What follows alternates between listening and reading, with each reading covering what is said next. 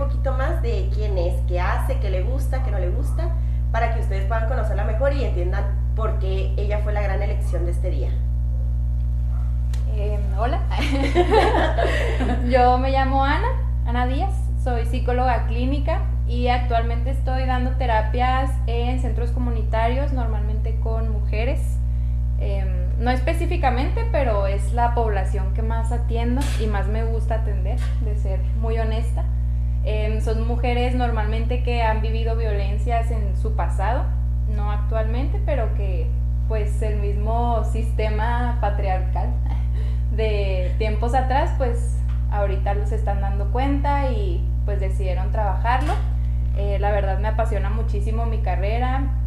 También estoy pues ahí un poquito metida en el feminismo y pues me gusta mucho andar ahí empoderando mujeres y, y diciéndoles lo mucho que valen. Entonces pues muchas gracias por la invitación. Espero que les guste mucho pues lo que vamos a platicar aquí. ¿Vas tú? Nos quedamos viendo. Vamos a echar el chisme lo malo. Ah, también hay cosas buenas. Hay cosas buenas. Di, pon tú. ¿A poco sí? Justo vamos a hablar de privilegios. de que justamente ese es uno de los temas. ¿eh? Oigan, y pues este primer episodio, como se los habíamos planteado un poquito en la presentación, es principalmente de lo que para nosotros ha sido el ser mujer. Cómo lo hemos vivido, si nos ha ido bien, nos ha ido mal.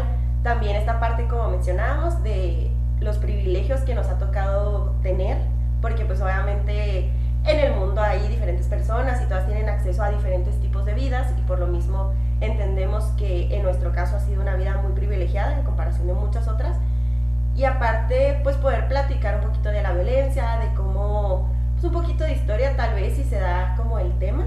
Pero pues en general es eso, ¿no? El cómo es que nosotros hemos podido, podido sobrellevar el ser mujer, qué nos ha pasado, el cómo es ser mujer también en un país que es tercermundista, que mayormente pues sigue teniendo mucho machismo y que de alguna u otra manera pues siempre nos va a terminar afectando también a nosotras como mujeres.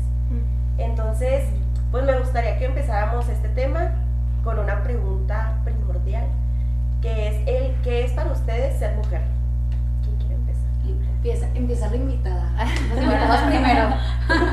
Este, pues bueno, ahorita, justamente en la mañana estaba pensando qué iba a contestar. Y yo creo que ser mujer, para empezar, está bien chido. O sea, no me hubiera gustado ser hombre, la verdad. Ay, No, Yo creo que Ay, nadie. disculpen los hombres que nos estén escuchando. es broma. Es broma, pero no es broma. No, no se crean. La verdad es que se me hace bien padre ser mujer. Creo que el ser mujer significa luchar, para empezar. O sea, luchar a las mujeres no se nos cierra el mundo con nada. O sea, si no hay trabajo, buscamos. Si no hay dinero, buscamos. Si no hay oportunidades, las hacemos. Entonces yo creo que luchar en todos los sentidos, tanto por nuestros derechos como nuestras oportunidades. Y se me hace bien padre ser mujer. Este, y pues significa belleza, la verdad. Ser mujer significa belleza en todos sus sentidos, en todas sus formas y tamaños y colores.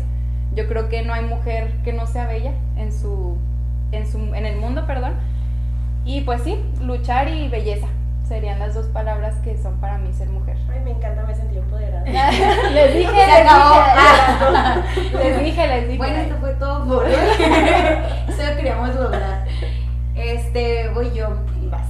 Para mí, el ser mujer es lo mejor que hay en el mundo. Tienes lo mejor de dos mundos. Puedes hacer todo por ti, como ya mencionaba Ana. Puedes vivir de la manera en la que tú quieras, porque eres capaz de hacer lo que quieras, como sea, donde sea, con quien sea. Y la verdad está bien bonito. O sea, qué padre hacer todas las cosas de niñas. O sea, de que la verdad maquillarte, vestirte. ¿O no? O no, o no, es verdad.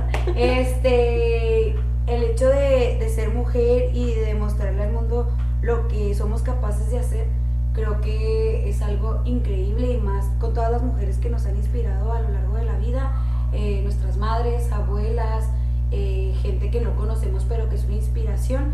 Entonces siento que hemos revolucionado en el mundo y para mí ser mujer es la bomba, la verdad. Envidia deberían de tenerlos los vatos. ¿eh? ¿Estás segura Es que que, ibas a decir no, otra no, cosa? es que, es que la verdad, es que, es que la verdad es, es muy chido porque la otra vez estaba pensando y digo, güey, o sea, también pregúntale a, a ciertos vatos, o sea, sin una mujer, o sea, sin su mamá, sin una abuela, sin una amiga, o sea, la mujer es magnífica, güey. O Y el que opine lo contrario, salga a hacer este podcast en este momento, ya sé, porque no le va a gustar la plática.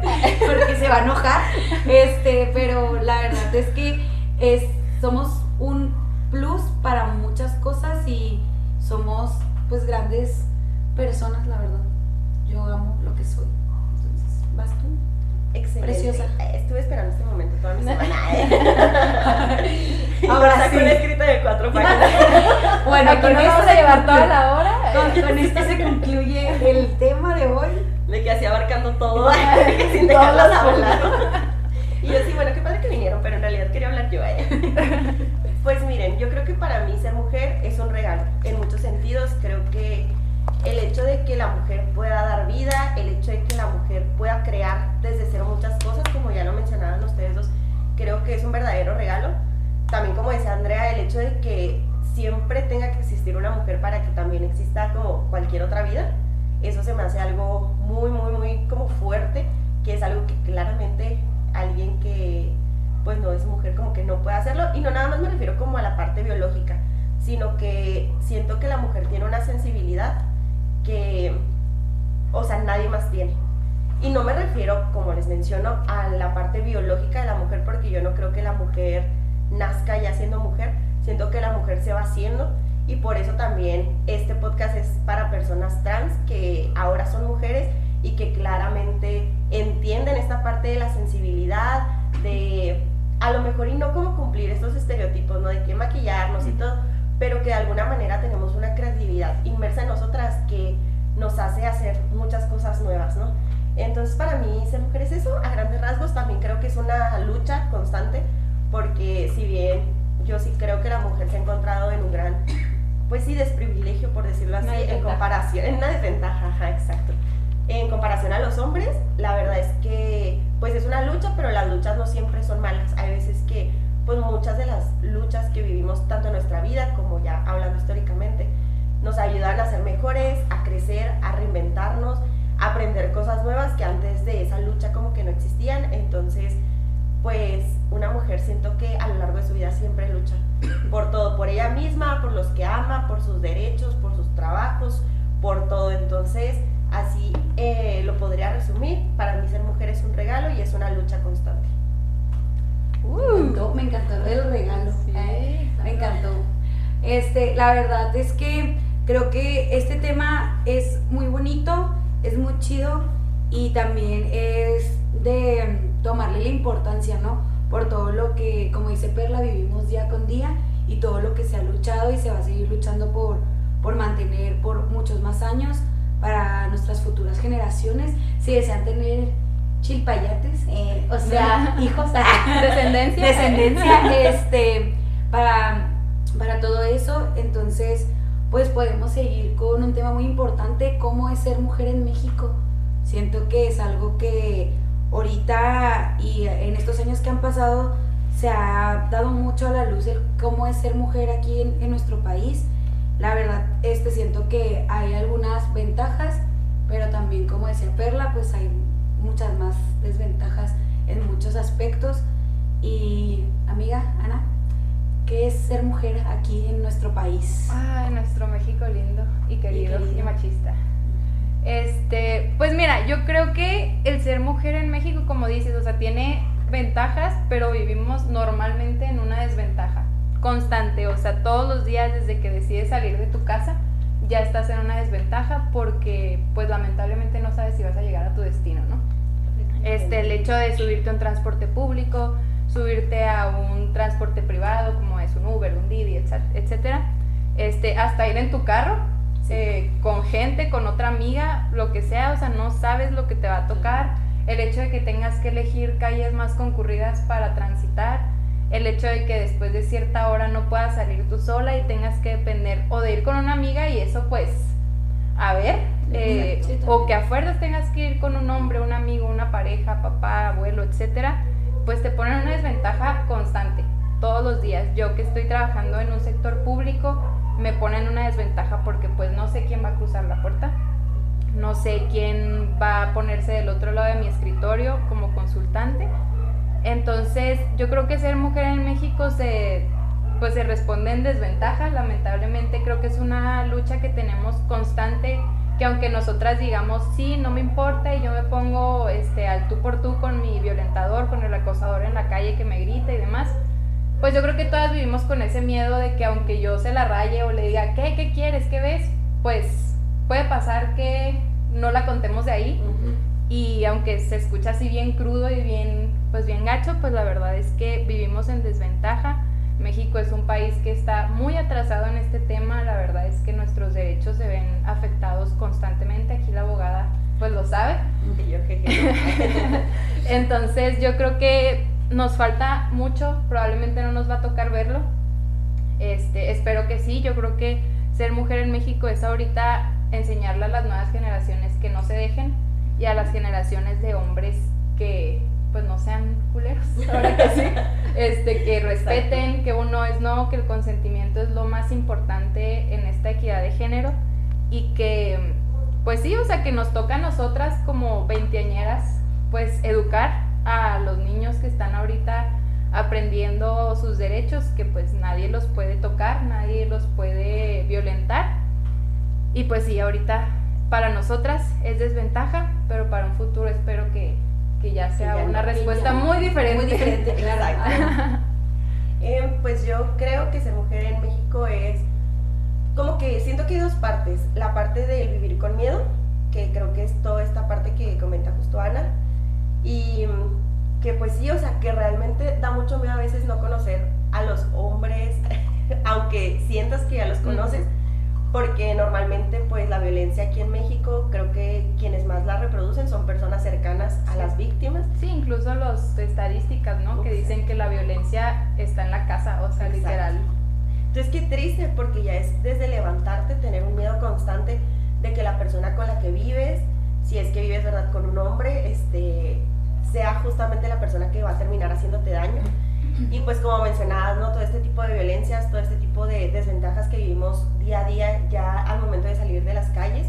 Eso sin contar, aparte que todavía en México existe una brecha salarial, entonces que probablemente aunque haga el mismo trabajo que un hombre, es también muy probable que me paguen menos, que me valoren menos, que si estoy en una junta o sea yo la única mujer o haya otra y ya, y que todos los demás sean hombres y que aparte pues como que no se tome tan en cuenta mi voz porque, no sé, piensan que uno está ahí como para llevarles el café, para amenizar. O incluso que te usan para que la empresa sea inclusiva, ¿no? o sea, que te usen como un objeto de, somos empresa inclusiva con dos mujeres. O sea, ah, ah ok, sí, gracias. Sí, O sea, por ejemplo, en el lugar en el que yo trabajo, la mayoría de las personas que trabajan son mujeres pero en realidad las dos personas que están a cargo de todo son hombres.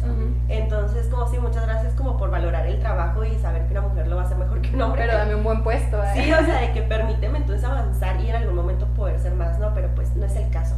Entonces, desde ahí yo creo que se va viendo como todo este miedo de saber que, pues a lo mejor en algún momento no te vas a poder sostener económicamente como, te, como tú quisieras, etc., ¿no?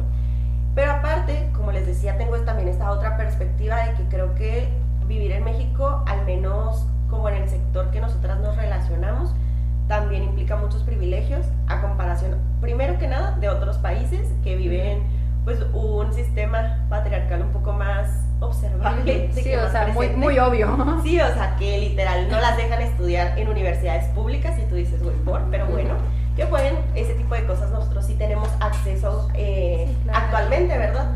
Pero, pues aparte de como todos los países que tal vez son un poco más lejanos, creo que como les mencionaba, en nuestro sector, pues en realidad somos mujeres que creo que normalmente no vivimos violencia tan marcada. Tan marcada, ajá, tan visible, o sea que no es como que nuestros seres cercanos nos den algún tipo de violencia, de que pues golpes, ah, violencia en general. O prohibiciones incluso hasta de ropa, de Exacto. Ah.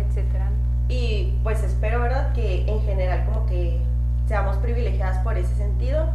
Y aparte, pues mm, también económicamente creo que al menos en nuestras familias nos han creado como para que podamos ser más y que en algún momento podamos ser independientes, autónomas y que no tengamos que depender de ningún hombre. Entonces siento que es este contraste de sí vivo con mucho miedo, pero también hasta cierto punto agradezco mucho los privilegios que el hecho de nacer en México me ha dado, porque pues como les digo, menciono que hay otros lugares en el mundo en el que no, y también pues aquí dentro de México también hay lugares así, ¿no?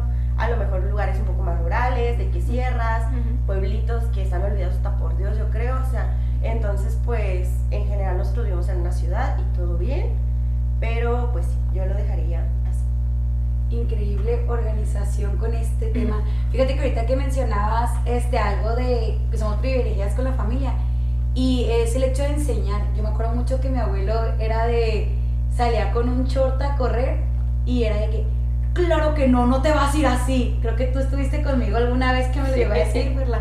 O sea, de que, ¿cómo? Así te vas a ir a caminar. Se te ve todo, que no sé qué. Pues eso quiero. quiero que me vean. Este, no, pero el punto era de que yo también traté en su momento de enseñarle a él el hecho de lo que vivimos y de lo que es ahora el mundo. O sea, yo sé que entendía la parte del mundo en el que él creció, como lo educaron a él, obviamente, pero creo que logré mi objetivo y mi cometido en ciertas cosas que yo recibí ese tipo de machismo, vaya, en mi casa, de es que necesitas un hombre, cuando terminé mi relación también de que es que quién te va a apoyar, quién te va a sostener, es que pues este, mis amigas, mis amigas, este, o sea, que decían de que este niño, de que es el que te sostenía y todo, y yo como que no, no, o sea, mi mundo no se va a acabar, o sea, y es lo que trataba de explicarle siempre, entonces siento que en ese, en este contexto, ¿no? Que siento que no es una violencia de que física, pero que vivía esa constante de que es que te ves mal, es que te va Micromachismo. Ándale, ah, gracias por la Y microviolencia. Ajá. Entonces para mí era como, ay, entonces hacerlo entender, claro, una persona de 80 años, pues sí fue un poco complicado, pero en cierto punto llegó a entender que yo era lo que era por mí, o sea, que yo podía hacer y salir por mí solita y que no necesitaba a nadie y aparte que era mi forma de sentirme segura, o sea, de, hasta de quererme, o sea, el punto de a veces usar la ropa que es cotada o eh, chorcitos o así, a mí me encanta. O sea, y no es por el hecho también de que, que me vean. No, la verdad es que hay veces que. Sí, ¿quién me... por los hombres? no, lo valoran, lo valoran ellos. Este, a veces siento que es la parte de que yo me siento muy cómoda. O sea, es como que me, me gusta como me veo con permiso. O sea, adiós. Entonces siento que ese era un punto que, que ahorita mencionabas, que yo sí llegué a vivir en mi casa, ¿no? En el aspecto del machismo. Y ahorita se sigue viendo un poco con, en mi casa vive nada más un niño, un adolescente, y se ve en el aspecto de lavar trastes, barrer, trapear, recoger basura, o sea, claro que el EP no hace nada, ¿sabes? O sea, y es una lucha constante con, mi, con mis tíos, es mi primo, con mis tíos, de, oye, pues es que también, o sea, nosotras lo hacemos, pues también que le eche la mano, ¿sabes? O sea, sí, tú también comes. ajá, o sea, tú también estás aquí, tú también vives, duermes, o sea, todo, o sea, que estás aquí. Entonces, para mí sí es como una lucha que yo vivo constante de tratarlos y hacerlos entender que, pues también como le dan su lugar a él, nosotras también lo tenemos y que puede ser lo que se busca, bueno, yo creo que ahorita lo que se busca es una igualdad, es una equidad entre, entre hombre y mujer, entonces pues eso es lo que yo desde mi casa puedo llegar a hacer poco a poco. Y yo creo que de ahí se desencadena la parte de la deconstrucción, ¿no? O sea que lamentablemente nos toca a las mujeres de construir, a, a los hombres, incluso también a las mujeres. O sea, nosotras estamos en una constante deconstrucción que yo creo que de repente se nos sale aquí el comentario machista y que de repente te quedas pensando y dices, madres, o sea, ¿qué acabo de decir? O sea, ¿por qué, ¿por qué dije eso? O sea, te odio. Entonces yo creo que viene este tema de la construcción, en especial con las personas de la tercera edad que obviamente vivieron una etapa en su vida, pues que no, las mujeres no tenían voz como tal. Y luego nosotras andamos ahí queriendo deconstruir todos los hombres, que creo que es, un, es una responsabilidad que nosotras mismas nos pusimos para que nos respeten, que no debería de ser así, pero pues bueno, ni modo, o sea, tocó. Sí, de hecho, o sea, justo estaba escuchando la otra vez un podcast este, que hablaba un poco más como de homosexualidad y así, y él hablaba como de su parte de educar. Y yo tengo como que una lucha constante porque yo siento que como mujeres no debería ser nuestra responsabilidad educar a nadie. O sea, cada quien debería de tomar su propia responsabilidad, decir de que, ok, en qué cosas estoy mal, como que analizarse a sí mismo y decir, güey, entonces, ¿qué quiero aprender y qué cosas también tengo que cambiar? Pero tristemente si queremos como ver un cambio generado a largo plazo, tristemente porque no creo que sea algo que como tú decías, lo veamos nosotras, pero que a largo plazo se vea, pues creo que sí es algo que nos va a tener que tocar a nosotras, por más cansado que sea, a lo mejor y no a cada machito estúpido que nos topamos, una disculpa. Eh, pero si eres tú un machito estúpido que hay, salte de podcast. Y es que machito Para que te también, quedes. también a las mujeres, como decía Ana, o sea, también hay mujeres que dices tú, hermana, espérate, o sea, Sí, no. Ayúdame para ayudar. Sí, claro. O sea, también hay mujeres que necesitan de esa parte de nuestro apoyo, ¿sabes? De que pues no, no es así. Para Sí, que también entonces, o sea, justo de que tenemos que, si realmente queremos ver una mejora general, ni modo tener que tomar esa responsabilidad de decir de que, ok, yo ya lo estoy ent- entendiendo, quiero replicarlo, entonces, pues mínimo a nuestros círculos. Sí, y justo eso, que hay gente que realmente, volvemos a lo mismo, las personas de la tercera edad probablemente no lo van a entender, se van a adaptar y van a aprender a vivir con ello, pero no lo van a comprender, no van a comprender una mujer que decide salir con tres al mismo tiempo, no van a comprender a la mujer que decide divorciarse, no lo van a entender y ni modo, simplemente yo creo que, que lo respeten, ¿no? Y yo creo que es bien importante rodearse de gente que esté abierta a la desconstrucción. Yo creo que eso es bien importante porque hay gente que de plano, o sea, tú le explicas y le explicas, oye, güey, es que eso no, o sea, no digas eso, esos comentarios denigran a la mujer. Y la persona sigue y sí, ahora que sí, la perra seguía y seguía. En verdad que, y como dice Andra, mujeres que denigran mujeres que porque, ay, es que mi sexualidad, soy lesbiana y esto. O sea, güey, también eres mujer y vives en una desventaja también, sea tu preferencia sexual que tú quieras. O sea, como tú digas, o sea, yo creo que es bien importante elegir bien a las personas con las que te vas a rodear y darte cuenta si esa persona, si tu novio está abierto a la deconstrucción, porque digo, hay hombres que pues así los crearon y no nos vamos a quedar ahí, o sea, va a ser como así te crearon, pero así no va a ser las cosas, o sea, si tú quieres estar conmigo, te tienes que dar cuenta que las cosas no van a funcionar así y que si un día vivimos juntos, tú vas a tener que limpiar también. Y yo también voy a aportar y no voy a levantarme todos los días a hacerte desayuno, a lo mejor un día sí, no pasa nada, pero no va a ser mi obligación, o sea, y si esta persona te dice, ¿sabes qué no? O sea, yo quiero a alguien que se quede de ama de casa y yo te voy a mantener y no es lo que tú quieres, pues lo siento, papi, pero a vas. salirte de ahí. Ajá, o sea, sí, van a ser tus gustos. Exacto, y digo, y se quieras. respeta a quienes sí quieran, Sí, o sea, porque yo también conozco amigas que ya saben su papel también de, de mujer, de que saben lo que, ya sé, es que gracioso, Perla me está sosteniendo así como que, agárralo. Este, también va a haber mujeres que sea como, yo amo eso, o sea, Sí, amo fue mi literal, decisión. sí, ajá, hacer los TikToks a las 5 de la mañana de el lonche. Y así, Se antoja. Sí, Ay, y luego ir al gym y luego volver y se arma, ¿sabes? O sea, es gustos, como dicen, es decisión propia. Y volvemos a lo mismo, que toda esta lucha nos permitió elegirlo, o sea, que yo tenga las opciones de, puedes hacer esto, pero si no quieres, también puedes puedes- trabajar y puedes generar tu propio dinero y te puedes ir si no te parece y vas. Te educo dentro de Es lo que yo puedo. Sí, o sea, Y, y sí, y siento que, ay, perdón, Perla, sigue quedando.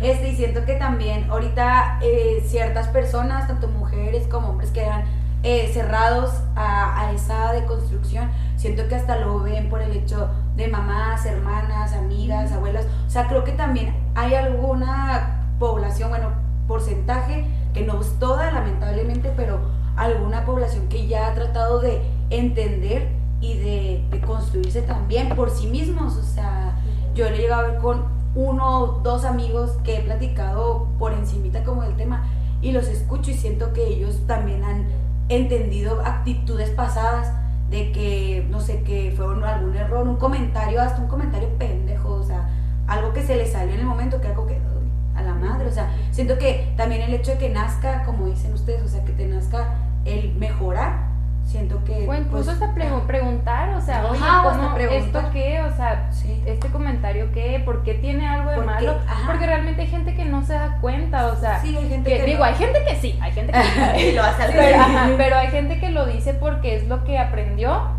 y no se había dado cuenta que estaba mal. Está mal, Y el claro. hecho de que te pregunten, oye, o sea, ¿esto por qué está mal? O, o eh, ¿cómo puedo cambiar este punto de vista Exacto. para no opinar, no más por opinar? Sí, o sea, no cagarla, vaya, Ajá. o sea, de que, híjole, lo voy a meter las cuatro, pues no. Ajá. Entonces, Y también entender que también este proceso de la deconstrucción no es algo que de la noche a la mañana como que ya suceda y ya se hace que super open mind, cosas así, o sea, no, y que también hay veces que toca luchar con cosas que son muy dolorosas porque son aprendizajes que tienes de toda la vida y que de la nada un día dices de que, güey, no sé, como que te cae ese balde de agua fría y te das cuenta de que hay ciertas conductas que tú has tenido y que es importante que se cambien, ¿no?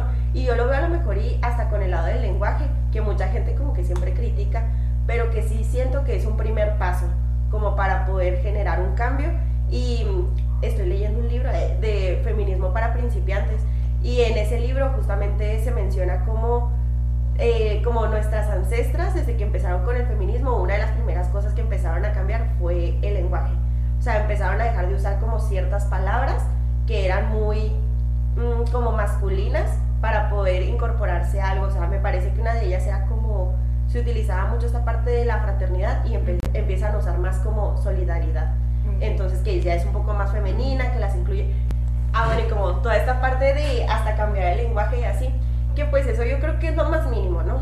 Pero a mí sí me ha tocado que, sobre todo en los últimos tiempos, como que llegó un punto de mi deconstrucción que yo dije que ya, o sea, ya deconstruí todo lo que tenía que deconstruir en mí y después me di cuenta que no, o sea, que me faltaban cosas y siento que esas han sido las más dolorosas porque obviamente no eran las más superficiales, sino que eran como, bueno, son, porque siento que todavía estoy trabajando en eso, las que están más inmersas en mi persona y que por eso no me daba cuenta que eran como, pues sí, micromachismos, microviolencias para otras mujeres también, o sea, de cómo te refieres a otras mujeres y el por qué te refieres, ¿no? O sea, porque no se trata como de, ay, pues, güey, hay mucha gente que la neta sí es mala Sí, sí. y que pues uno comenta, ¿no? Pero y así son realmente por temas de género, ¿no? Por ejemplo, ayer estaba con unos amigos y empezaban a decir que hay un güey que de las, o sea, de una amiga en específico se expresa súper mal de que no, es que es bien zorra y así. Y realmente de sus amigos nunca hace comentarios así. Entonces ahí es donde te das cuenta que en realidad no es porque, pues sí, o sea, como por como la persona vive su vida sexual ni nada, sino porque es mujer. Porque obviamente sus amigos que son exactamente igual nunca dicen nada. Entonces es cuestión de estarte constantemente cuestionando el por qué estás haciendo las cosas, por qué las estás diciendo, porque hay chistes que te dan risa y que a lo mejor y no tendrían por qué darte risa y a lo mejor son cosas como muy Que a veces hasta los haces inconsciente, ¿no? O sea, que te ríes, y es como, como decíamos ahorita, de que te quedas, a la madre, ¿por qué? O sea, ups, se me pasó. Sí, pues sí pasó. No, sí, o sea, y siento que son esas cosas las que de alguna manera también se tienen que cambiar. Que siento que es lo más pequeño, ¿no? Porque ya hay otras cosas en cuanto a consentimiento, o sea, que ya es tener que cambiarle toda una perspectiva a los hombres también. Sobre todo, ¿no? Porque son los que lo pueden respetar o no. O en el caso de personas que son parte de la comunidad LGBT, bueno, pues ya también hay mujeres que la neta tampoco saben respetar consentimientos y también está mal, o sea. Entonces también eso, ¿no? Como que no quedarnos en el punto de este es un episodio solamente para echarle a los hombres y todo lo que hacen mal. No. poquito, que pero para todas, para todos. Pero para todos, porque realmente todos en nuestro corazón vivimos con mucho machismo y creo que, pues, aunque han estado cambiando las cosas, porque obviamente ya, como les decía ahorita, pues ya tenemos ancestras que han estado luchando constantemente con, con el cambio, pues todavía nos falta mucho que hacer, ¿no? Y justamente creo que también nos gustaría platicar un poco de eso, o sea, de cómo pues las cosas, el rol de las mujeres ha cambiado sobre todo pues aquí ¿no? en nuestro entorno, en México, en Chihuahua específicamente, y también reconocer que vamos muy atrasados en esos temas, que la neta, como les digo, estaba leyendo este libro y me di cuenta de que es una lucha que empezó desde la Revolución Francesa, o sea, literal como desde el siglo XVII. y no puede ser que aquí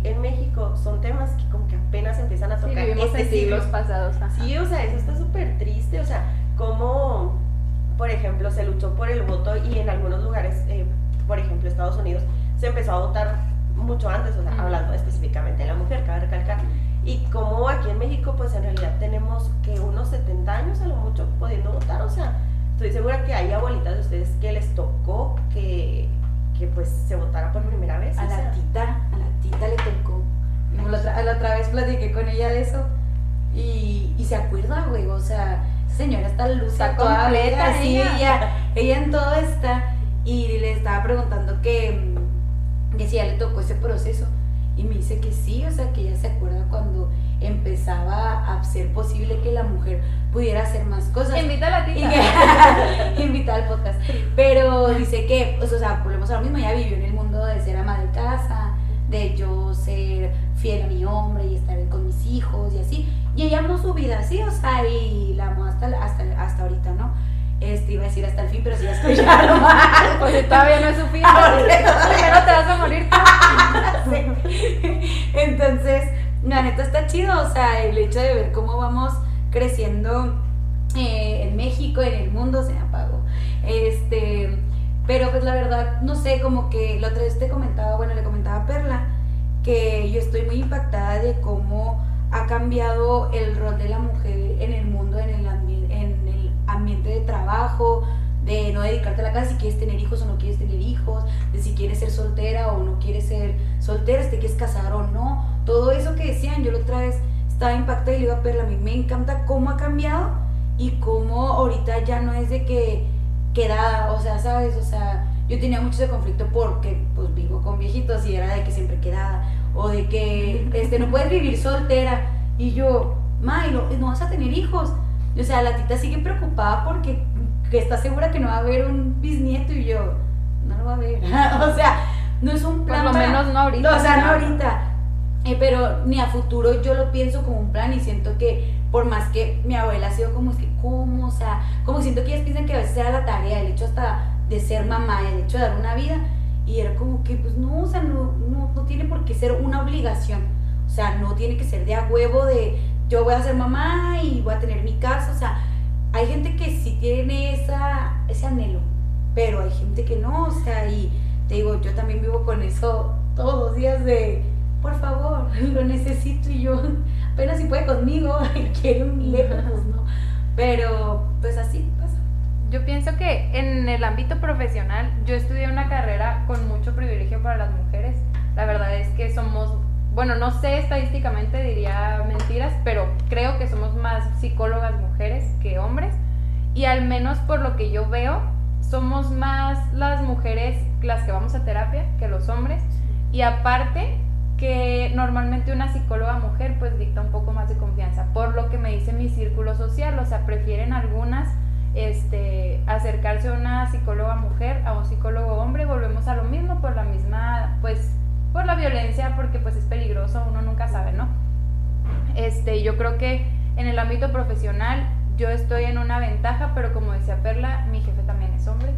Y no digo que los psicólogos hombres sean malos, claro que no, tengo colegas hombres que la verdad hacen excelente su trabajo y no creo que sea algo de género como tal, pero incluso este, cuando llegan consultantes hombres a mi consultorio, pues se me quedan viendo así, primero por ser mujer, segundo porque estoy joven, se me quedan viendo así como tú me vas a ayudar, o sea, tú vas a ser la que se va a encargar de mi vida y batallo muchísimo en que abran esa parte de su vida, ¿no? Y creo que es el mismo machismo que los está afectando a ellos, que no se pueden ver vulnerables ante otra persona y Menos mucho menos mujer. una mujer y No, mucho sí, sí. menos joven y mucho menos que normalmente nosotros pues damos una guía y pues ellos lo ven como ella me va a decir qué hacer O sea, aunque yo no les estoy diciendo qué hacer, pero los estoy guiando a, hacia, pues sí, herramientas que pueden tener para mejorar su estilo de vida, etcétera.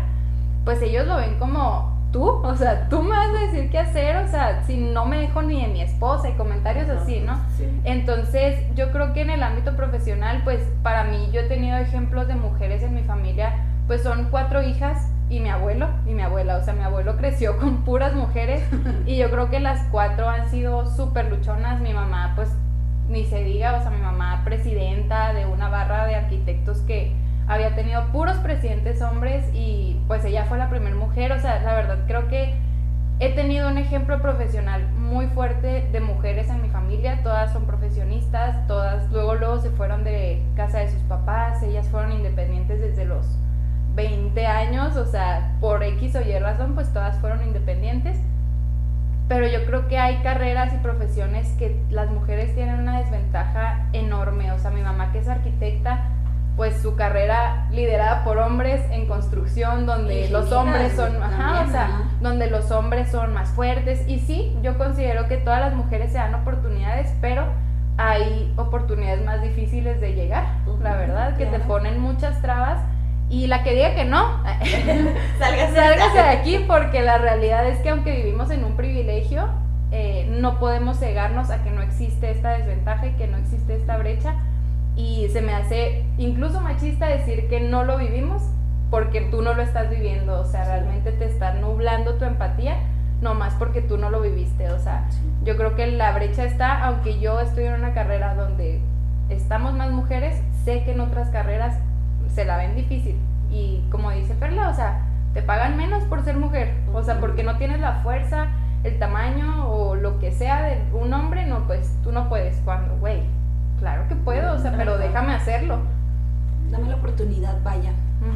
Sí, yo creo que también, o sea, como que por muchos años se encasilló a la mujer como en ciertos roles muy específicos, ¿no? De que la mujer es mamá, la mujer es esposa eh, y ya. o sea, como que no había y más. la casa. Sí, ah, y es la encargada de, casa, de, que la casa esté bonita para que cuando el hombre llegue de trabajar haya comida y esté limpia aparte. Sí, qué guapo. o sea, y siento que realmente han sido pocos los años que al menos aquí en México y en nuestros contextos se ha querido desencasillar a la mujer de eso, o sea, y que se le ha dado la oportunidad a cada una de, ok, no quiere ser mamá, está bien. Y quiere ser doctora, ok, también está bien. Quiere ser ingeniera, está bien. Quiere ser lo que sea, o sea, hasta astronauta, ¿no? De que, Como las Barbies, ahora que sí. ya sé, literal. Incluso se ve en las Barbies, ¿eh? O sea, que antes hasta una Barbie embarazada, y Barbie ama de casa, Barbie cocinera del esposo. Ay, es que era tú de la casita, el carrito, o sea todo eso con lo que creciste de que pues ese es el futuro. Sí, a mí denme una troca Barbie. ¿eh? sí, y ahorita un Jeep, una Rubicon, dices tú, una, una Mercedes AMG. Ay, oigan, Andra quiere eso que si alguien se lo patrocina, porque ya se fue muy específica ella. Es que imagínate bajar de alegras. Pero es que siento que es la parte de que también tú puedes ser más. Yo que soy química, que no ejercemos, ya lo habíamos comentado en la presentación, pero que lo medio soy también lo veían mucho mis doctoras, o sea, las investigadoras que antes era también una profesión para hombres, o sea, de que se oye que no es tanta la fuerza física, sino creían que la mujer no tenía la capacidad intelectual de hacer y de crear, hasta María Curie, eh, que porque si estudié, chavos, sí sé cosas, sí tengo un poquito de conocimiento, pero que empezó y que fue como que yo no necesito a hacerlo y ella revolucionó. Y que el esposo era su gato. Sí, exacto, eso es importante. Aparte, que el esposo era su ayudante. Exacto, porque ella fue la que lo creó y ella hizo la revolución en la ciencia con las mujeres. Y siento que ahorita somos, claro, en mi área también es más el hecho de que haya mujeres, mujeres químicas, ingenieras químicas, QVPs, eh, licenciadas en alimentos. Es más común que haya mujeres que hombres, pero en un, en un, en un pasado fue lo contrario. Entonces a mí también se me hace muy chido que ahorita sea de algo tan, de tanta relevancia como el área clínica en la que yo me encuentro, que esté la mujer liderando, o sea, en mi escuela lideran, todas, todas son mujeres investigadoras, másters, doctoras de no sé qué tantas cosas, o sea, dices tú, qué chingón, güey, la capacidad intelectual que tiene y, y todo lo que han hecho, o sea, la verdad, sí, en mi área La neta, creo que sí se le dio un gran lugar a la mujer y lo siguen haciendo hasta ahorita, o sea. Sí, yo creo que, ah, bueno, a mí se me hace súper impactante porque he escuchado como antes, o sea, realmente los hombres tenían miedo de que, güey, no, es que las mujeres no, cuando se empezaban a abrir como las universidades o así, de que es que las mujeres no, no pueden estar estudiando tanto porque como que perdían su capacidad de ser mujer, pero no era porque perdieran su capacidad de ser mujer, sino porque se querían salir de los roles que les estaban imponiendo a fuerzas, o sea, y era como, güey, obviamente si le estás dando la oportunidad a alguien de que conozca el mundo, de que vea que le gusta, pues no se va a querer quedar en... En la casa. Ajá, y sabes qué tiene mucho que bien. ver que los hombres, siento que algunos, algunos, no digo que todos, les da miedo a las mujeres investigadas, o sea, las mujeres que tienen esta información. Mujeres cultas. Exacto, porque ya no son tan fáciles de, De manipular. de manipular, ajá, o sea, tienes toda esta información que ya tú decides si te quedas con el violento que quiere que te quedes en la casa o no. Y eso no les gusta a los hombres, o sea, ellos quieren sentirse que ellos son los que mandan, entonces ¿cómo te vas a ir a estudiar y conocer que tienes derechos? Ahora que sí, o sea, ¿cómo vas a enterarte de tus derechos y no me vas a dejar seguir violentándote? O sea, siento que, "Ma, yo Ajá, quiero". o sea, ¿qué pedo? O sea, ¿por qué? De que, eh, mujer, quédate ahí. Quédate ahí, quieta, o sea, no estudies porque quiero seguir violentándote, entonces no quiero que, que investigues. Digo, no es en todos los casos, pero Y cada vez, gracias a Dios, es menos. Oye, y fíjate que este también me ha tocado que yo conozco hombres que les gusta estar en la casa. ujú, O sea, también cómo ha cambiado el rol, o sea, yo conozco amigos, sorry, yo conozco amigos que les gusta cocinar, les gusta hacer todo el aseo de la casa, que ellos mantienen la casa, a hermanos, eh, familia, es como que yo aquí, yo me la rifo. Y también está chido, o sea, a mí me encantan los TikTok- TikToks que me salen de vatos diciendo todo lo que hace el rol, la mujer, como siempre se ha marcado. Para mí eso también, siento que ahí vamos avanzando, o sea, son pequeños avances, pero se va haciendo, ¿sabes? Y creo que actualmente hasta en eso hay veces que se nota el machismo, porque si bien siempre ha sido el rol de la mujer como ser la cocinera y cosas así en tu casa, pues en realidad la mayoría de los chefs famosos y reconocidos también son hombres. Ajá. Entonces como, güey, o sea, Y deja tú. Oye, sí es cierto, qué loco No, y que nosotras No, mismas no, ejercemos esta violencia machista porque vemos a un hombre ahí lo mm, mantenido. Ajá. Mm, ahí está en la casa. Sí, Mm, claro, O sea, y es como, güey, o sea, estamos peleando por esto, Ajá. no lo juzgues, o sea, y digo, aquí voy a defender a esos hombres, o sea, la verdad es como, es la, el, ¿cómo se dice? Como el acuerdo que tienen en pareja, o sea, Pues exacto. si ellos decidieron eso y les funciona y tienen una, una vida en pareja funcional y feliz, pues déjalo que él se quede y la mujer que, qué bueno que la mujer gana lo suficiente para mantener la casa, o sea, y nosotras mismas somos las que decimos, ay, no, pues yo quisiera uno que me mantenga. Y digo, ok, si es lo que quieres está bien, pero si lo estás poniendo en punto de comparación de un hombre que lo hace, es como, güey, o sea, se supone que es lo que estamos peleando, que nosotras seamos autosuficientes y que si elegimos estar con una persona que va a hacer la chamba de la casa, pues qué bueno. O sea, y yo creo que eso se tiene que poner desde el principio de las relaciones para evitar todas estas violencias. O sea, yo a mi novio le dije, ¿sabes qué? Yo no cocino, a mí no me gusta limpiar y no sé si quiero tener hijos. O sea, tú sabes si te metes en esto. O sea, la verdad fue así como te lo pongo desde el principio para evitarnos que en un futuro pues haya estos problemas, ¿no? Sí, esa diferencia. Y la, ajá, y la verdad es que llevamos cuatro años funcionando bien, en el que digo, no vivimos juntos, pero en el que si yo me quedo con él, no es como que, ay, tú tienes que cocinar, o sea, no, si yo tengo hambre, pues me levanto y lo hago, y si tú tienes, levántate y lo haces. Y si a mí me nace, te lo voy a dar, te voy a hacer comida y lo que sea, pero solo si me nace, o sea, no lo voy a ver como una obligación. Sí.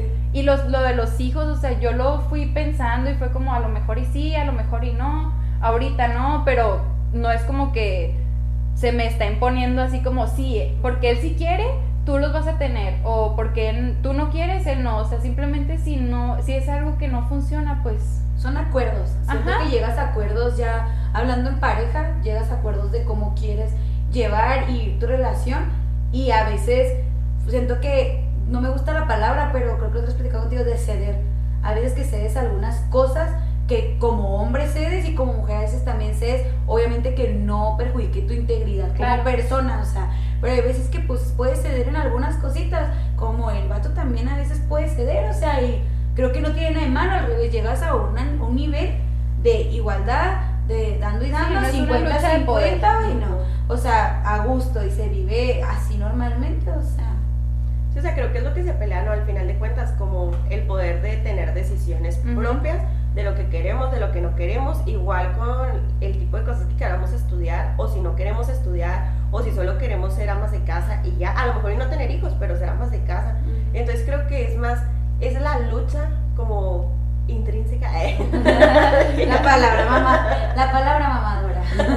de como el feminismo, o sea, de poder llegar a una igualdad en la que se abra la oportunidad a todas y cada una de las mujeres de que puedan decidir, independientemente de sus contextos, ¿no? Y que se respete la decisión. Sí, o sea, que se respete y que incluso hasta se apoya las decisiones de las personas, como también se hace con muchos hombres. O sea, Ujú. que hay veces que nosotros no tenemos como esa oportunidad de acceder a, a ciertos tipos de cosas, porque pues no se nos apoya o no están como en nuestra, pues sí, o sea, en nuestra área en la que podemos alcanzarlas, o sea, y también entender que pues todavía falta mucho como para lograr eso, o sea, Claro. y que nosotros estamos hablando desde un privilegio en el que en nuestras casas nos apoyaron a estudiar, a salir adelante, que queriendo como no queriendo, en el caso por ejemplo de Andrea, igual se le impulsó a, a que fuera autónoma, porque Sí, al sí, final sí. de cuentas ya estás tomando tus, tus propias decisiones y si no quieres tener una relación no la tienes, pero también entender que dentro de las diferentes violencias también está esta parte como económica y patrimonial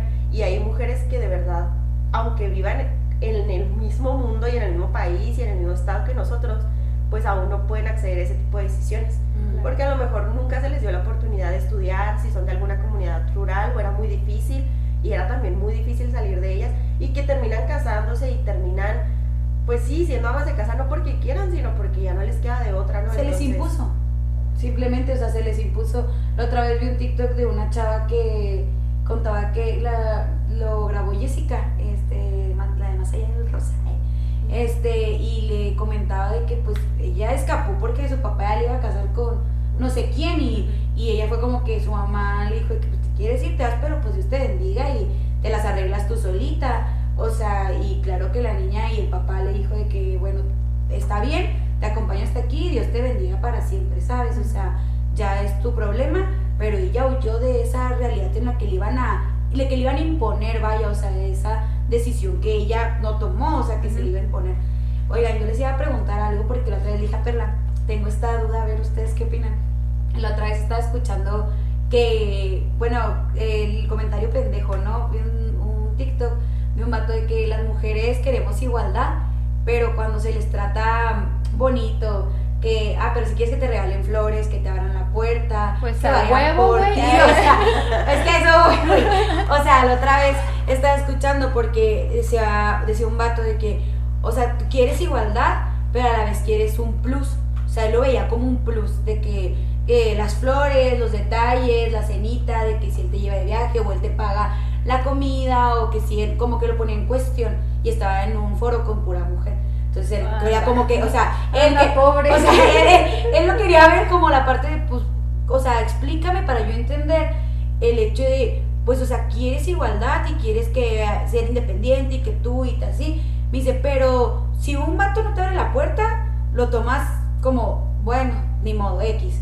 No te paga la cuenta a la madre, o sea, como que me invitaste a salir y no pagas.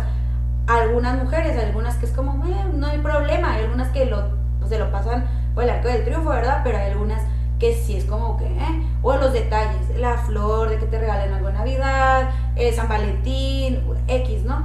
Siento que el vato era como, bueno, entonces si tú eres independiente, o sea, yo ese rol como, o hasta el hecho de, no sé, en los viajes, el vato decía que yo quiero irme de viaje con mi novia, y era como, pues sí puede ser igual, o sea, de que 50-50, pero hay veces que pues la niña le gustaría que se lo pagara, ¿no? O sea, o sea, ¿y cómo lo, lo puedes definir? Porque puedes ser feminista, bueno, puedes decir la mujer es independiente y todo lo puede y ya está, pero claro que nos gustan este tipo de detalles, o sea, yo soy partidaria de que a mí me encantan esos tipos de cosas, ¿sabes? O sea, que hace mucho que no lo tengo, pero... Alguien regala una Por favor. Anda hambriada. No, pero, o sea, hasta el hecho de el trato, o sea, el trato especial de que el cariñito y de que, no sé. Entonces, sí, o sea, no sé qué opinen ustedes. O sea, hay veces que sí he escuchado muchos esos comentarios de, o sea, pides igualdad y quieres que todo sea 50-50, pero a la vez quieres ese plus. Y para mí es como, güey, no es un plus. O sea, yo siento que sea un plus, siento que es como algo con lo que crecimos y que no le veo al lado machista de que a veces defienda algo yo y que también me gusten ese tipo de detalles, o sea, porque como mujer uno también lo puede dar hacia su pareja, hacia sus amigos, vatos, lo que sea. Entonces es como, no sé, o sea, la verdad no acabé de escuchar el foro porque sentí que al vato le iban a, a matar, porque por eso está como con cinco niñas y yo, ah, hermano. Entonces, a ver, hermanos, ¿qué opinan? Mira, yo pienso, para empezar, que el feminismo no está peleado con los detalles. O sea, que yo en lo personal eh, pienso, y si mi novio está escuchando esto, ay, este, yo no quiero que me des detalles solo por creerte más. O sea, quiero que lo hagas porque te nace hacerlo y porque quieres darme flores, porque quieres comprarme X cosa o porque quieres pagar toda la cuenta. O sea, yo no quiero que me lo des solo para sentirte más hombre. O sea, no. En mi, en mi relación, la verdad, nosotros somos 50-50 en muchas cosas. Hay veces que yo lo invito, hay veces que él me invita, hay veces que los detalles que yo le doy son más costosos, hay veces que lo que él me da es más costoso y funciona excelentemente. O sea, yo creo que los hombres que se sienten este, atacados por esta parte del feminismo es porque tienen su masculinidad bien frágil y es como, ay no, es que si quieres igualdad, entonces no te voy a dar flores. Ah, ok, ¿en qué momento el feminismo dice que no puedes recibir un regalo? O sea, yo sé que yo me lo puedo comprar, o sea, estoy consciente que yo puedo pagarme un vuelo, estoy consciente que yo puedo hacer todo, pero está lindo que tú lo hagas. Y si tú quieres tener ese detalle conmigo porque te nace, porque lo quieres hacer, adelante, y si no lo quieres hacer, pues chinga tu madre y no lo hagas, o sea, y no me estés recalcando que porque soy feminista no me lo vas a dar, güey, no me lo des y de paso salte de mi vida, o sea, la verdad, porque yo no quiero rodearme de un hombre que piense que por ser feminista no me merezco un detalle, no me merezco que me inviten la cuenta completa, o sea, como dice la Silvana, ¿no? O sea, ahora que sí, o sea, yo me merezco por el simple hecho de ser persona, o sea, todos nos merecemos esta parte de la atención, esta parte de los detalles, tanto hombres como mujeres, como no binarios, o sea, todo, todo, todos merecemos esto y no tiene que estar comprometido ni con mi ideología, ni con mi feminismo, ni con mi feminidad, ni con nada. O sea, si tú lo quieres hacer, qué bueno, y si no lo quieres hacer, mi hijo no lo haga. O sea, yo sé que yo lo puedo hacer. Si tú lo quieres hacer adelante, o sea, va a ser una manera en la que tú me estás demostrando que me quieres, pero no, no debe de estar este, en tela de juicio tu masculinidad, sino pues ponte a pensar qué te ocasiona esto. Ajá, o sea, claro, Vete a pensar Porfa. tantito a tu cuarto de qué tan masculino te consideras como para que una mujer feminista te ponga a vibrar en este sentido de decir, ay, no, no te voy a dar nada, güey, pues salte de mi vida, o sea, si no me puedes dar un detalle, pues adiós, o sea, no. Sí, yo creo que es eso, ¿no? O sea, siento que no es un tema en sí de género. O sea, a qué hombre o a qué mujer no le gustan los detalles, las atenciones de una pareja, los regalos, o sea, porque es bonito, porque ahí se nota también a veces el cariño. Y también entiendo que hay otro tipo de gente que pues su principal motivador en una relación no son los regalos, no es de que cuánto monetariamente me estés dando o así, o sea, simplemente pues es el tiempo de calidad y todo, que a final de cuentas también es un regalo. Entonces siento que no es algo tan de género, o sea, simplemente es como tú en una relación que estás dispuesto a dar, también que quieres que te den y se vale. Y creo que también se trata mucho como de la intencionalidad, o sea, con la que las personas hagan las cosas, o sea, no es Totalmente. lo mismo de que, pues no sé, te abran la puerta, no sé, un ejemplo, porque digan así de que, no, güey, es que es mujer y no sabe cómo cerrarla, o sea, bien, porque Ajá. mi carro es carísimo, ¿eh? Y que digan, no, pues entonces yo mejor se la abro para que no lo vaya a dañar, porque pues es mujer y no entiende de carros, o sea, güey, por, eh, o sea, y es muy diferente a decir, ay, no, pues, güey, trae tacones, anda en vestido, está lloviendo, déjame te ayudo, porque pues, güey, no quiero que te caiga. Porque la quieres ayudar como persona, o porque crees que es súper débil y no puede hacerlo, o porque está tonta porque es mujer, o sea, ¿de dónde viene realmente el querer hacer tal o cual cosa? Igual con las flores o así, o sea, si se las estás mandando a su trabajo porque sabes que hay un güey que pero es un potencial para que te la quite. eh, de que creo que Sí, no como es una- posesión. sí, o sea, de que creo que no es una buena forma de, de mostrarle. O incluso los que te dan cosas para luego que aflojes, ¿no? O sea, de que Uy, te mando... Ay, una IC. Ajá, o sea, de la IC, Ajá, o sea, o te mando, por ejemplo, en un bar, ¿no? O sea, te mando shots para ver si aflojas. Güey, y luego todas se enojan de que "Ah, te mandé shots. Güey, yo no te los pedí, o sea. O sea, de que gracias. pero no Ajá, los o sea, ya me los tomé, güey, ¿qué quieres que te lo vomite? O sea, no me Es que, es que o como sea, que esperan siempre una respuesta Exacto. de que vas a jalar, o sea, de que te los dan y es como que, bueno, ya, y ahora, y Ajá, o sea, ya me las pedí. Ahí está.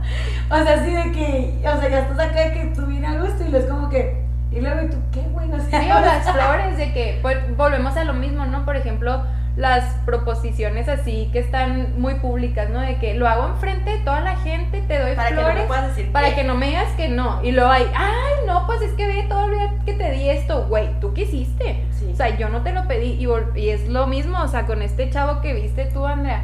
Güey, la neta, pues mijo, yo creo que lo haces con las intenciones equivocadas si te estás cuestionando eso, la verdad. Sí, o sea, también si es para comprar el amor de otra persona, creo que ni siendo mujer ni siendo hombre, Ajá. o sea, y luego tenemos que volver también como que esta parte, toda esta violencia patrimonial donde las mujeres normalmente ganamos menos o tenemos puestos como pues de más bajo valor, ¿eh?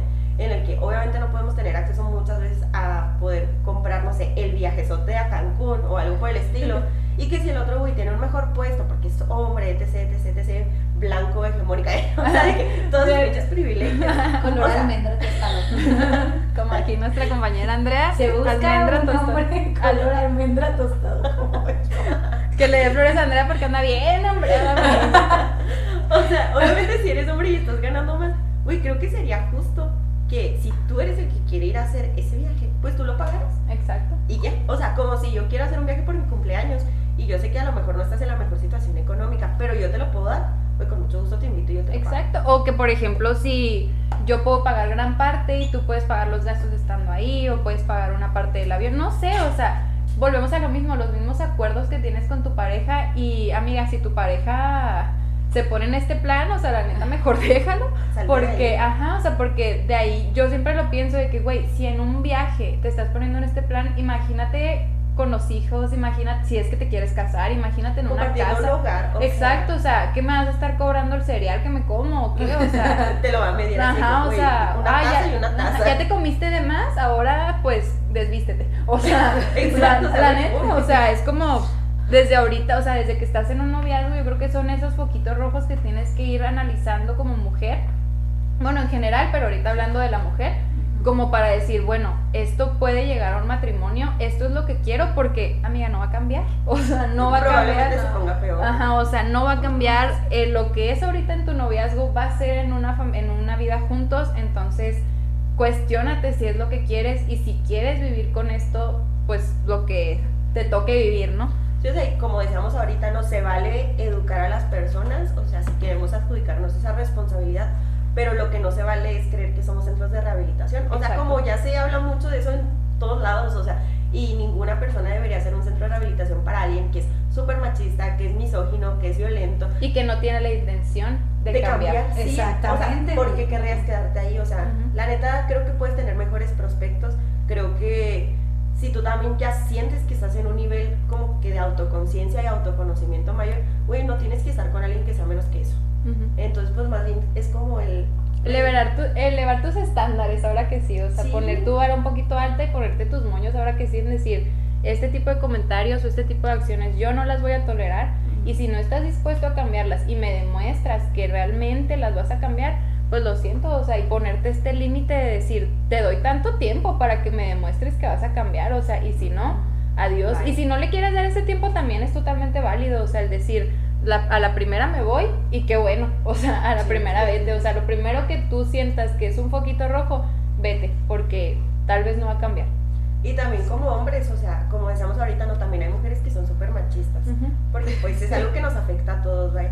Entonces también si eres hombre y ves que la chava te dice así de que, no, o sea, pero si no me compras eso, pues hoy no, Ajá. nada. eh". O sea, güey, pues también, o sea, tú también tienes el derecho de salirte de ahí y saber que si tú también ya estás más deconstruido y todo, pues te vayas y te encuentres con una persona que... Claro, güey. que haga todo aporte. mejor. Ajá, que te aporte, güey. Yo siento que siempre debes de buscar a alguien que te aporte. O sea, en todos los aspectos, güey. No que te joda. Justo yo estoy viendo ahorita esposas desesperadas. Este, y ahorita que mencionaba Perla, ¿no? La parte en la que las mujeres también ejercemos el machismo.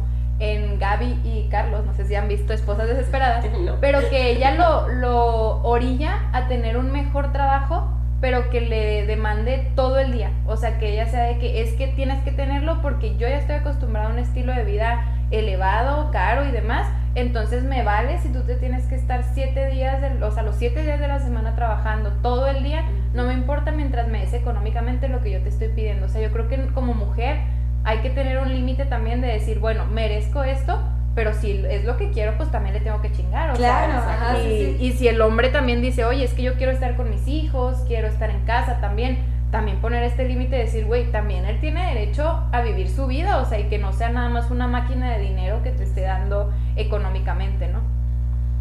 Sí, porque creo que luego ahí también se genera mucha desigualdad porque el hombre, si en algún punto él quiere como que se puede ir también y si tú no estás preparada como para poder autosostenerte a ti y muchas veces también a tu familia, porque tristemente es algo que pasa mucho, pues, ¿qué vas a hacer? O sea, y ahí la importancia a veces de, De las oportunidades. de, ajá, de abrir más oportunidades, de concientizar a la gente, de que, ok, quieres ser mantenida, perfecto, yo también quisiera, o sea, Todas.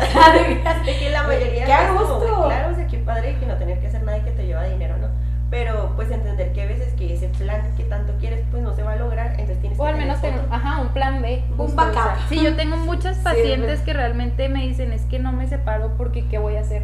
O sea, no he trabajado en toda mi vida, o sea, Ajá. porque me casé a los 16 años, porque mis papás me casaron, etcétera, y que ahorita sus cincuenta y tantos dicen, es que ya para qué me separo, o sea, ¿dónde voy a encontrar trabajo? ¿Qué voy a hacer? O sea, están en la parte de Ajá. soportar. Sí, o sea, de que pues De, ni pues, modo que- hasta que se muera él o yo, porque pues nunca he trabajado, ¿no? Y volvemos a lo mismo, que esto fue porque ellas crecieron en, un, en una época distinta en la que no se les dio la oportunidad de decir, mija, trabájele también para que si un día no está el hombre, usted tenga que hacer, o sea, tenga oportunidad de sostenerse usted misma, ¿no? Exactamente. Y pues, hermana, no sé con qué queramos concluir este bonito episodio. Ana tenía una idea.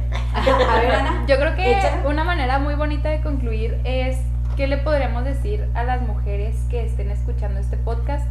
Este, porque pues creo que fue un espacio completamente para mujeres, abordamos temas de hombres, sí, pero pues fue un espacio para las mujeres, entonces pues creo que podríamos concluir con eso. A ver, Ana, ¿qué le quieres decir a nuestras preciosas oyentes? Y pues también los niños que nos escuchan, bueno, los vatos que nos Pues, escuchan. a los vatos que respeten y que y que no opinen de cosas de mujeres a veces, porque hay veces que tienen opiniones que sí te quedas como, ¿what? O sea, ¿qué andas diciendo, mijo? Por- Este, y a nuestras chiquitas, a nuestras mujeres que nos están escuchando, que pues no se dejen, que sean conscientes que son capaces de hacer absolutamente todo lo que hacen los hombres y más, que las oportunidades pues lamentablemente nos las tenemos que crear nosotras, pero lamentablemente y afortunadamente porque son espacios que ya van a respetar en su totalidad al género femenino. Este, y como decía Perla, pues a las personas trans que, que pues ya transicionaron como mujeres, que pues se acuerden que somos superpoderosas, que realmente nosotras podemos hacer todo y lo he visto que los hombres se les cierra el mundo por una gripa y nosotras embarazadas de ocho meses y medio, ahí andamos haciendo, Agachándose haciendo un chorro de cosas. Entonces yo creo que no hay superpoder más grande que eso, o sea, estás cargando con otro niño adentro de ti y andas Sí. haciendo un chorro de cosas, subiendo y bajando escaleras.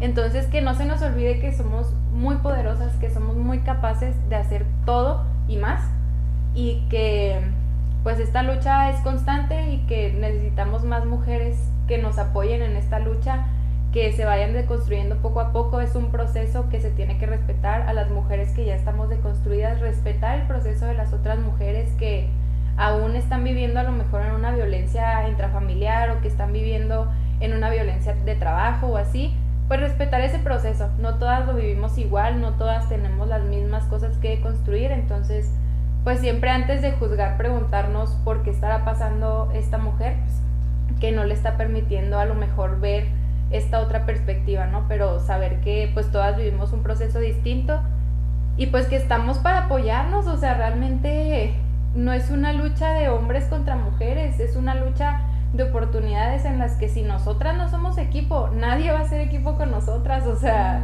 entonces pues sí, es lo que yo les diría a las mujeres que están escuchando este capítulo.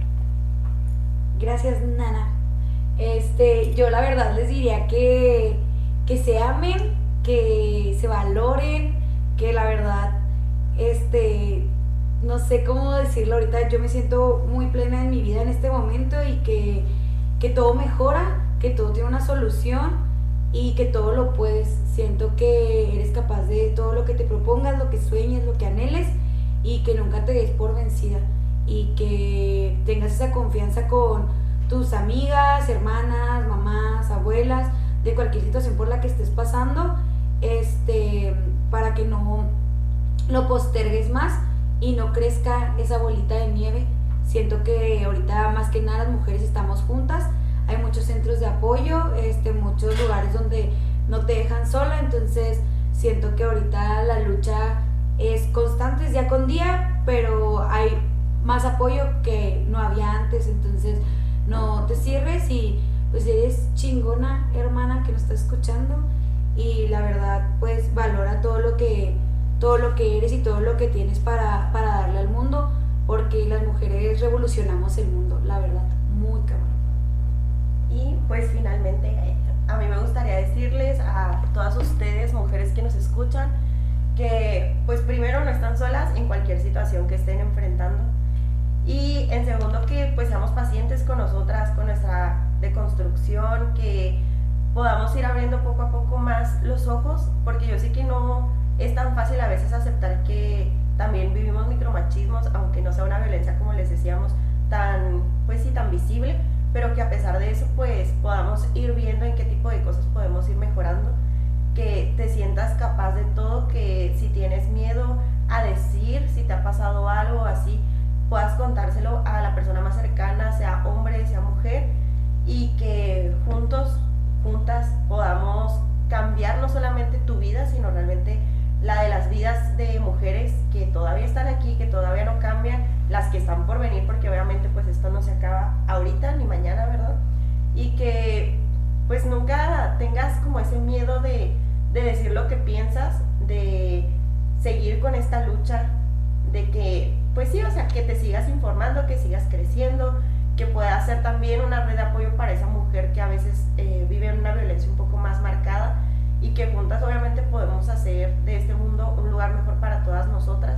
Y no solamente para todas nosotras, porque el machismo no es algo que solamente afecta a mujeres, sino pues también, como lo hemos visto, afecta a veces a los hombres entonces hagamos simplemente todos juntos un, un mejor mundo, Mundo. en el que todos respetemos los pensamientos de las otras personas y que también podamos luchar por los derechos y que solamente opinemos de las cosas que realmente nos, nos conciernen a nosotros y que si no nos piden nuestra opinión, entonces no la demos, la neta, porque ves que no la necesitamos. Últimamente, ¿quién soy yo para opinar? este, pues gracias Ana por acompañarnos. Gracias por invitarme. Te agradecemos por este bonito tema que tocamos y es para el Internacional de la Mujer. Este, la verdad, eh, esperemos y que ese día todas vivamos nuestro proceso, nuestra lucha con nosotras mismas y que estemos unidas. Eh, nos vemos en otro capítulo. Este, ahí después les contamos qué, toca. Pero gracias por escucharnos, a los que nos escucharon completo o que lo escucharon partes. pero les Dijimos que iba a ser de agradecemos. 45 Sí, minutos, pero, es que bueno, este tema es muy extenso. Sí, ¿eh? podríamos haber durado más, la verdad, yo creo. Pero pues a- hasta aquí es todo, Perlita.